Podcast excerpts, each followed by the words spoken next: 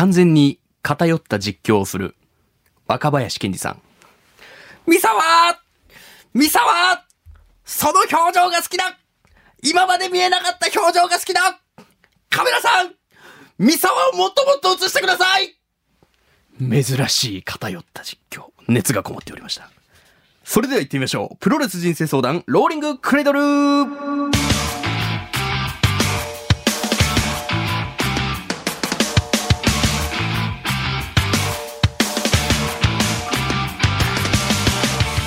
全国3000万人のプロレスファンの皆さん、そしてそれ以外の皆さん、福岡吉本ザ・ローリングモンキーの武蔵です。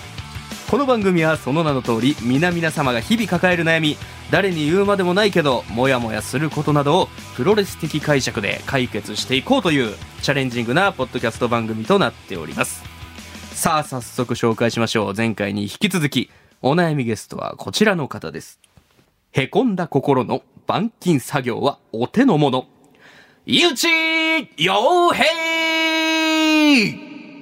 本日も引き続きよろしくお願いします。よろしくお願いしますありがとうございます。はさあ、はいへこんだ心の板金作業はお手の物はいという自負がある。ほう。自分で解決できるというか。まあこれは僕の弱さでもあるんですけど。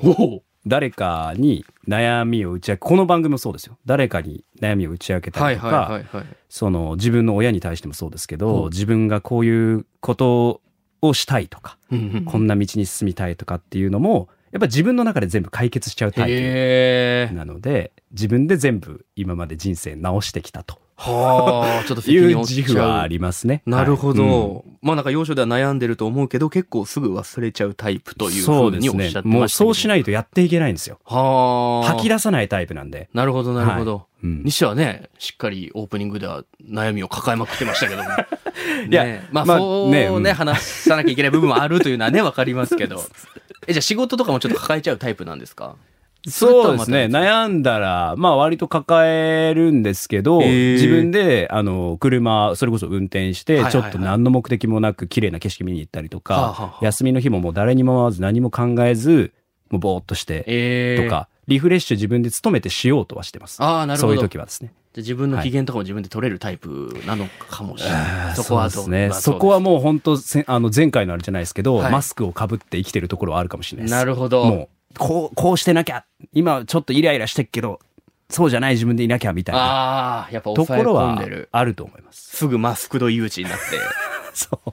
俺ね、前回のやつはこのマスクド誘致をマジで言いたかっただけぐらいある。いやでもすごい。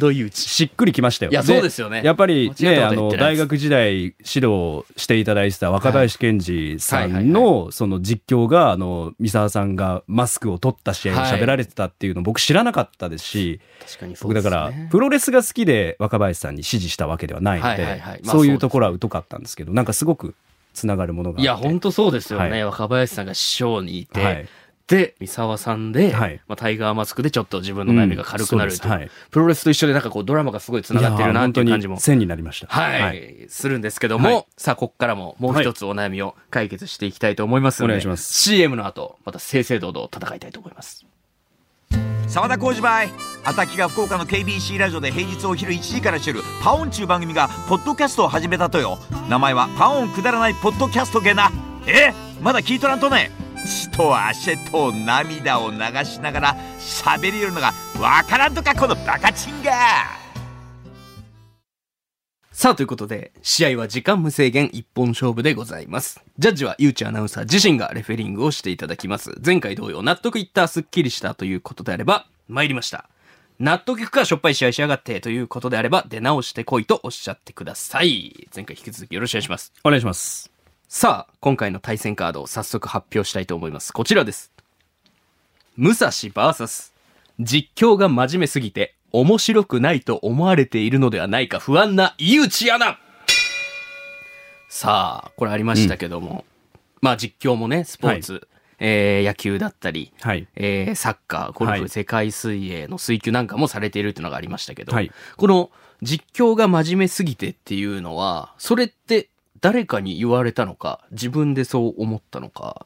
まあ、両。方ですね、自分でも感じますし、はいはい。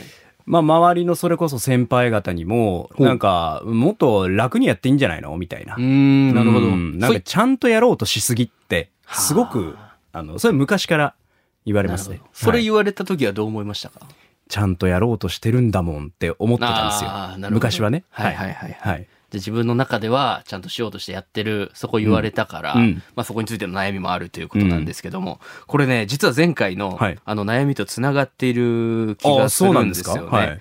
まあ自分をこうさらけ出すという意味で、とアドバイスさせていただきましたけども、はいその覆面を、うん。マスクド誘致のマスクを脱いだ方がいい。はい。ただこれに関しては、そのマスクをどうやって脱げばいいのかわかんないっていうのも、まあ実はこの悩みを最初見たときに、はいまあもちろん、うんあのー、ゆうちアナの悩み解決に向けて、いろいろ調べたり、こうこうじゃないか、このレスラーじゃないかみたいな考えたんですけど、あの実はひっそり僕もめちゃくちゃ感情移入をしておりまして、はい。僕もなんていうんですかね、あのー、正統派という言葉が回を重ねるにつれて何度か出ましたけど、僕も結構正統派漫才うん。なんですよ。で、あの、ちゃんとやりす、やろうとしすぎっていうのは、僕結構 MC のライブで、コーナーライブの MC とかやること多いんですけど、もっと砕けていいよとか、うんそういうのはめちゃくちゃ同じようなことを言われておりまして、うん。で、正統派で言いますと、正統派漫才をうん。ずっとやってるんですけども、あのー一番ね、言われて、すごい頭抱えたのが、うまいんだけどなってネタ見せで言われたことがあって、そうですね。わかります？わかります。うまいのはわかるんだけど、うん。突き抜けてないというか、うん。なんでしょうね。五角形は全体的に大きめの五角形があるんだけど、どこも飛び抜けてないみたいなのを言われたのがあって、で、これは本当に、あの、ぜひ同じような悩みをもし抱えている人がいたら、プラス、ゆうちさんにもぜひ聞いていただきたいんですけど、器用貧乏ですよね。あ、そう、そういうこと、うん本当にそういうことなんですよ。うん。九州プロレスのうん。田尻選手っていう世界で活躍されたレスラーと、阿蘇山選手っていう、今、熊本の阿蘇山をモチーフにされている九州プロレスの選手が、あの、出てくださった時に、掟破りの逆人生相談をした時に、この質問をしたことがあったんですけど、まあ、その時は正統派で何が悪いんだよ。うん。それがいるから異端なのが目立つんだろう、みたいな、もう、正統派がやりたくて入ったんだったらそれでいいよ、みたいなアドバイスを受けて、うん。まあ、それで僕もすごい納得したっていうのがあったんですけど、あの、真面目の何が悪いというか、うん正統派で何が悪い、うん。貫いてる部分がなくても、何かしら絶対に、こいつ置いとけば間違いないな、みたいな存在になりやすいと思うんですよ。ただ、井内アナが悩んでるのって、そこを貫けないのって、先輩に異端が多いからだと思うんですよ。三沢アナがなんでうんマスクを脱げたのかっていう。うん。そこが悩みの一部分なんじゃないかなとも思いまして、うん。ちょっとこれに関しても、それこそ筋肉パイセンのコメントがありますんで、一旦お聞き協力的だな。はい、お願いします。真面目すぎるそれこそ声のトーンの話も、彼のイメージがはいもうなんかできるイメージみんな持ってると思うんですよぱりそうっすよねそつなく何でもできちゃう確かに。だからミスしてもミスに見えないんですよへえ。多分それは良くも悪くもなるほど。逆に僕の場合はなんかなんかやらかすじゃないかみたいな。だからちゃんとやってるのにそこポンと上げ足取られて逆に面白く周りがなんかこああ、うしてくれてる感はあるかもしれない。だから面白くまあでも真面目ですよね。面白くないっていうか真面目に聞こえちゃう。多分面白いこと言ってるんだけどはすっごい真面目に聞こえちゃう。もっとシンプルにい説明できることもすごい難しく言う癖がある気がする。実況としては面白いと思うんですよ。例えばゲラゲラ笑うだけは面白いじゃないじゃあないですか、はいはいはい。あこそれがあ野球面白いなって思うような実況できてると思うんですよ。でも多分彼の言ってるのは笑笑いの方だと思う。ちょっとしたこうやり取りでクスッとさせるような。だそういうのが多分全部真面目に真面目だから。へえ。三沢さんも野球の実況とかは？やってたんですけどで僕は予期せぬところでなんかえ歯車が狂わなくなり解説とでよく水と油って言われてたのは へえ。それがおも面白いとはあ。で野球としての 面白さは伝わだ逆です僕は僕はもっと伝えて伝えてんのになんでみんな笑うのみたいなへいやいやえ。全然解説と噛み合ってねえじゃねえかみたいなはあ。いやいやう。そうじゃなくて俺ちゃんとうんそう野球の実況解説ってそんな、あるんですね。なんかマン・オブ・ザ・ウィークとかそうそうそうそう、そっち。出るタイプとそう、出ないタイプです。はい。そうですね。うん多分 KBC の局内で、うんあの日一番真剣な話をしてましたよ、僕たちは。本当に。あの、住谷先輩が？住谷パイセンが、あんなにおちゃらけてるのに。いっていう風なコメントもいただきましたけども。ちゃんと見てくださってるんですね。はい。うんだからさっき、まあ、うん器用っていうのは分かってると思うんですけど、もう、できちゃうんですよね。良くも悪くも何でも。ただ少し回りくどくなっていたり、うん。ただ実況はもう聞いてて絶対に面白い。あの、野球を実況するという意味でめちゃくちゃ面白いけど、なんかその面白いことが言えないみたいなのをおっしゃってたじゃないですか。本当はクフッと行くのをやりたいみたいなのは最初の回で言ってたと思うんですけど、例えばこの日出たのがあのパオーンで、あの、野球実況の、えーチンプレーみたいなのを紹介しているマン・オブ・ザ・ウィーク。うん。ここに乗るか乗らないかみたいなのがあると思うんですよ。うん。ゆうちさんって多分乗るタイプじゃないじゃないですか。うん、ですし、狙ってもないです。なあ、なるほど、はいなるほど。うん。ただ、三沢アナとかなってくると、やっぱそこに、常連ですね。はい私ね。うんただ目指してる、そのクスッと笑えるようなのは、まあその、はいマン・オブ・ザ・ウィーク抜きにしてもちょっと目指してるっていうふうのはおっしゃってたじゃないですか。うんで、そこに選ばれないってことは、まず、ちゃんとやれてるっていうのは一つあるんですよ。ただ、あのーなんでしょうね。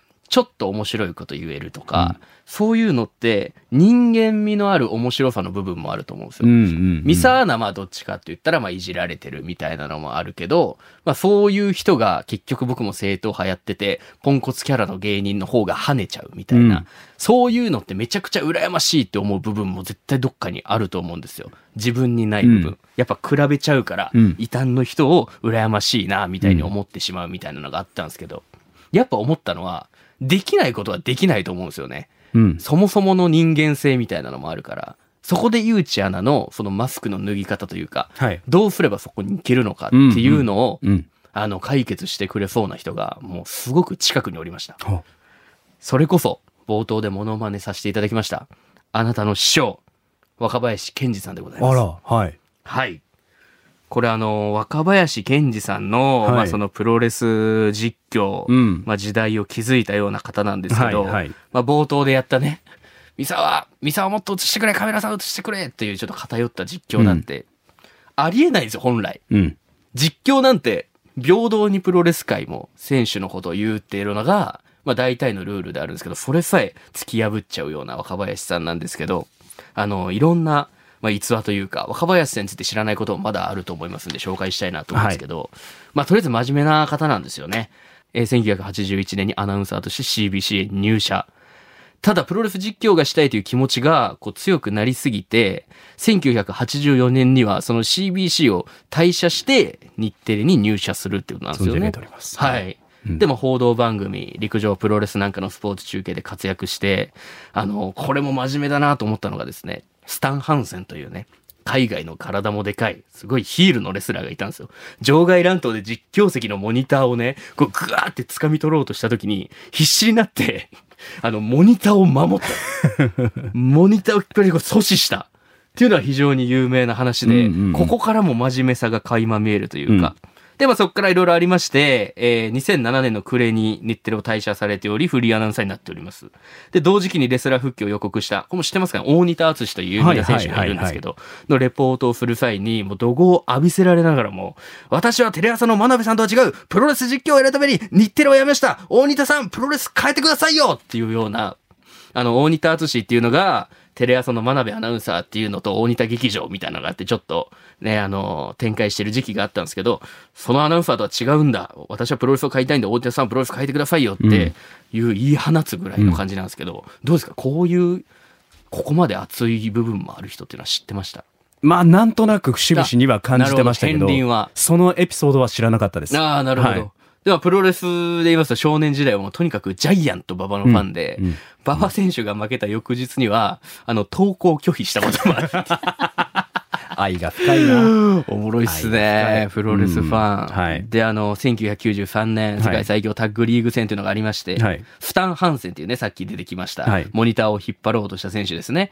のタッグで出場していた、えージャイアント馬場さんが、川田俊明、田上明っていう、だから、馬場さんたちの時代からしたら、新しい時代を築く、えー選手たちからの集中砲火を浴びたときに、馬場頑張る馬場頑張る馬場頑張る馬場頑張る馬場頑張れ馬場頑張れ馬場頑張れってこう、頑張るが、頑張れにこう、実況が変化したみたいなのも、気持ちが伝わる。熱がめちゃくちゃ入っているっていう実況があるんですよね。これって中立じゃなくても、こうファンの方にすごい届くじゃないですか。うんっていうそんな実況をされた選手なんですけど、もうね、ちょっと紹介したいものがたくさんありすぎて、うんもうすごいんですよ。それこそ、最初の1回目の放送で、三沢光晴選手の、えー、名前出しましたけども、あのー三沢光晴が、こう、あのーなんでしょうね、新時代をこう引っ張っていこうというような存在だったんです。そこで武道館で戦っていた三沢に対して、武道館で三沢革命を起こせ時代が先か君が先か胸に溢れる熱き思い込み上げてくる気持ちにしかできないことがありますと。マスクを脱いで戦っているいいねそうなんですよ。そういう風うにん気持ちのこもる実況、もう本当にたくさんいろいろありすぎたんですけども、もう前回の悩みから言いますとこれもそうですよね。もう涙が枯れ果てるまで泣いてもらいたい。今夜は大いに泣いてもらいたい。三沢本当におめでとう。仮面を脱いでよかった。っていう。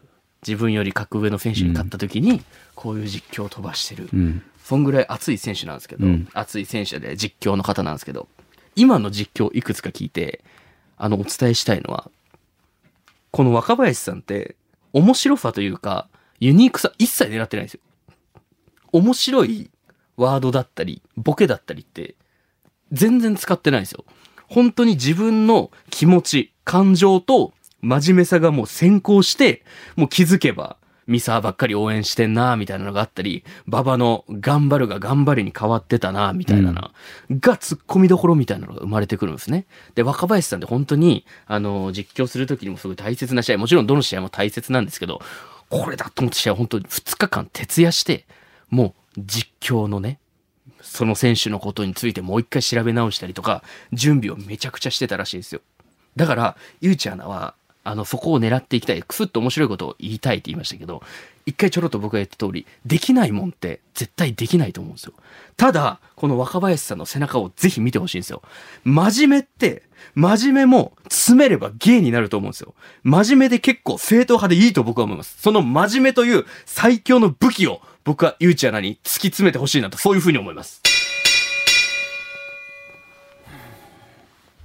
まあ、アントニオ猪木の言葉でもありますけど、バカになれという言葉があります。うん自分ができないものはできなくていい。自分が正統派で入ってきたわけですよね。正統派で行きたいと思ったなら、それを突き詰めた時に、自分の芸になる。自分が狙っている、本当はやりたい自分っていうのが自分を突き詰めた時に本当は出てくるんじゃないかと。そういうことでございます。ということで、ゆうちゃんの判定をお願いします。納得いった、すっきりしたということであれば参りました。しょっぱい試合しやがってということであれば、出直してこいと、マイクに向かって言ってください。お願いします。参りました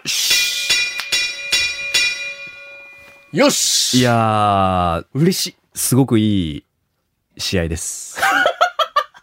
もう途中仕事忘れちゃいましたもん。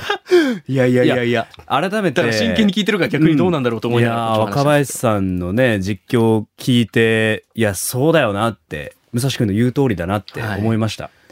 別にそこに何かボケだったり、ツッコミだったり、いうエッセンスがなくても、言葉って文字にすると、面白い面白くないっていうね、こう根の付け方はできますけど、そこの、に至るまでの若林さんの、例えば2日徹夜して、はいはいはいいろんなものを膨大で調べた上での一言と、はいなんとなく言い放った一言では多分重みもトーンも伝わり方も違うっていうのは僕は昔から信じてることなので、なるほど。それをなんかすごく思い出しましたね。うん文字にすると三者一緒のことを言ってても、はいはいそれに至るプロセス、その人柄で伝わり方と言葉のそうですね。なんかこう質が変わるっていうのは、まさに、ううんん、いや、なんかすごく忘れてたことを思い出させていいただきました。それを師匠がね、はいはい思い出させてくれましたよ、はいで僕も本当これは、はい。あの、僕もやっぱ生徒派っていうのを話して、うん。やっぱ、羨ましいこともあるんですよね。うん。こんな変なこと言えるの羨ましいなとか、うんでも僕は絶対どう頑張ってもできないことはできないからそっちはいけない。うん。ただ逆にそいつも正統派のポジションを築くことはできない。っ